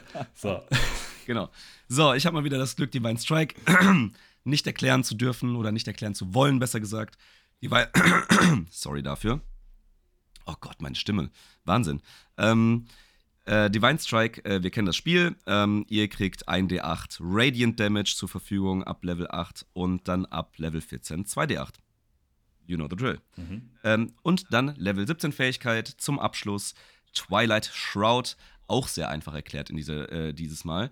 Denn ähm, dieses Twilight Sanctuary, was ich eben beschrieben habe, also das, was ihr mit eurer Channel Divinity bekommt, ähm, wird verbessert. Denn äh, es ist nicht nur so, dass ihr ein, äh, euren Mitstreitern 1d6 temporäre Trefferpunkte äh, gebt und so weiter und so fort, sondern jetzt haben auch noch alle innerhalb der, ähm, dieser, dieser Twilight Sanctuary auch noch halbe Deckung ähm, gegen Angriffe. Und das ist natürlich ziemlich cool. Was, äh, was, ich mich, was ich mich nur so ein bisschen frage, ist halbe Deckung gegen Gegner, die draußen sein müssen. Wie meinst du? Also die äh, gegen halbe Deckung gegen Gegner, die außerhalb der Sphäre stehen müssen. Nee, das, also du hast jedes Mal, wenn du selbst in der Sphäre bist, diese Deckung. Also es ist eigentlich egal, wo die Gegner stehen. Jedes Nee, Mal. nee, ich meine, die, die Gegner können ja auch einmal in die Sphäre kommen. Ne? ja, ja, Also aber du hast dann trotzdem. Deckung. Ja, ne? Verstehe ich nämlich. Also es, es steht hier zumindest nichts anderes drin. Ähm, also es ist jetzt nicht so, dass es halt irgendwie nur so funktioniert, dass halt quasi am Rande der Sphäre eine Art Border ist, wo die Pfeile nicht gut durchfliegen können, sondern auch innerhalb dieser Sphäre gelten entsprechend anscheinend irgendwelche anderen Gesetze. Das wird hier auch tatsächlich nicht so richtig nicht so richtig beschrieben. Also man hätte man, man hätte schon mal ein bisschen mehr Fluff da reinpacken können. Das ist die Twilight Warum Zone. das jetzt da so ist. gelten ganz andere Gesetze. Genau. Und je, äh, jedes Mal, wenn du angegriffen wirst, stellt sich Jonathan Frakes vor dich als Deckung. ähm, ja, genau. Also mit anderen Worten, am Ende des Tages mit Level 17 habt ihr eure Twilight Sanctuary, gibt dauernd euren Leuten temporäre Hitpunkte, ähm, nehmt alle negativen Effekte hinsichtlich Charming und Frightening weg und gibt ihnen halbe Deckung. Also es ist schon auch ein, das Ding ist ein recht krasser Buff dann am Schluss, ne? Aber ich muss, also, das ist auch die letzte Fähigkeit. Und mein Fazit ist so ein bisschen, ich weiß nicht. ja, also, du, ähm, ist eine Unterklasse, die sehr situationsabhängig davon ist, ob du viel in Dunkelheit spielst oder nicht. Also, es muss halt. Ja, das, aber ich meine, das, das hatten wir schon mal beim Gloomstalker, wenn du dich ja, erinnerst. Ja, ja. Aber hier ist es ja noch krasser, finde ich. Also, ähm, ja du musst ja, also jetzt mal das, die äh, Fähigkeit, wo du fliegst, Steps of Night, ist nochmal was anderes, aber ähm, auch der Rest, diese Sphäre so, auch vom, vom Setting her, was diese Unterklasse quasi darstellen soll, dass du quasi Beschützer der Leute in der Nacht bist, so ein bisschen. Aber nicht auf die coole Weise wie Batman, sondern dadurch, dass du irgendwelche Lichter um dich rum und Sphären um dich rum ausstrahlst. Mh, hm, das muss schon sehr Kampagnen-Setting-mäßig sein, damit das für mich funktioniert. Und wieder, ne? Also eine Sache noch gar nicht besprochen. Warum ist das denn eine Kleriker-Unterklasse? Ja. Also, das, du hättest das auch gefühlt jeder anderen Klasse geben können. Also nicht jeder, aber beispielsweise einer Druiden-Unterklasse. Oder einer, äh, keine Ahnung, selbst eine ganz normale Zauberwirker-Unterklasse könnte das ja auch machen. Also das jeder. Stimmt. Also ich, ich verstehe ich versteh bei dieser Unterklasse gar nicht diesen göttlichen Aspekt auch irgendwie. So. Ja, ja, also, oder also, ich meine, wenn es ein bisschen besser beschrieben wäre. So, also ich, ich finde ich find die Fähigkeiten gar nicht verkehrt. Wie du schon sagst, wenn du, wenn du irgendwie ein Abenteuer in der Wüste spielst, dann ist man hier ziemlich genatzt, weil irgendwie Eyes of the Night niemals vorkommen wird und Steps of the Night auch nicht. Okay, außer in der Nacht halt. Aber ähm, die, das, das, deswegen, das ist schon ein bisschen situativ. Aber, äh, und dieses Twilight Sanctuary finde ich einfach eine, eine potenziell sehr krasse Fähigkeit aber irgendwie so, ich ich krieg diese, diese, diese Klasse nicht so richtig mental in so eine Schublade gesteckt. Nee, nee. Also wenn es irgendwie so, irgendwie so auch so jägermäßig wäre oder so, okay, die, also gut, so könnte man es ja spielen, dass der irgendwie Kreaturen der Nacht jagt oder irgendwie Gottheiten irgendwie gewogen ist, die sich gegen irgendwie Nachtgottheiten irgendwie ausspricht oder was weiß ich. Ne? Also mir fehlt erstens das Setting und zweitens irgendwie, es funktioniert einfach nur in sehr wenigen Situationen. Und was soll in der ganzen Geschichte diese zusätzliche Proficiency für Martial Weapons und Heavy Armor? Ja. das macht, das, das zerstört für mich das Bild komplett. Also, was, was? Also, dann bist ja. du irgendwie der coole, entspannte Twilight-Dude, der immer so ein bisschen shady überall rumhängt aber halt mit einer Kriegswaffe in der Hand. Ja, äh, weiß ich nicht. Man muss ja auch Respekt bekommen von den Kreaturen ja, der Nacht. Ja, ich merke das schon. Nee, aber das war's. Äh, das sind unsere drei Unterklassen gewesen. Ich muss ganz ehrlich sagen, mein, äh, mein Gewinner bei der ganzen Geschichte ist die Peace Domain. Ähm, die finde ich auf jeden Fall am interessantesten. Ich finde diesen Emboldening Bond, also dieses Verbinden der, der Mitspieler und dass man halt dadurch diese zusätzlichen Features bekommt, cool, weil es auf der einen Seite halt eine coole Fähigkeit ist, auf der anderen Seite halt diese, äh, Implikationen hat auf das, wie, wie die Gruppe halt nun mal einfach agiert. Äh, aber auch die anderen beiden haben durchaus ihre Daseinsberechtigung im Sinne von, ab, von, von coolen Fähigkeiten, ob sie jetzt, wie ich schon anfangs gesagt habe, irgendwie tatsächlich eine Lücke gefüllt haben, die vorher da war. I don't know. Ja, ja, das war ja das, was ich am Anfang meinte. So ist irgendwie, hm. Nix Neues. Sagen, was heißt nichts also Neues? Also das, das letzte ist ja schon so ein bisschen neu, aber hm, das passt dann auch nicht wieder ins Setting. Und, ja, hm, ich weiß. Also diese, ich sag mal so, diese Order-Domain hätte niemand gebraucht. Das ist richtig. Egal, egal, ja. egal, ob die jetzt cool ist oder nicht cool, die hätte niemand gebraucht. Ja, die kannst du dir Diese, aus jeder anderen Klasse, die kannst du dir selbst als Kämpfer zusammenbauen, gefühlt. Also. Hm. Und die, und, äh, die, und die Twilight Domain ist halt crazy und dann in ihrer Craziness vielleicht für bestimmte Settings auch irgendwie bestimmt cool. Ähm, aber äh, keine Ahnung. Bin, ich bin mal gespannt, ob ich die jemals in meinem DD-Leben zu sehen bekomme.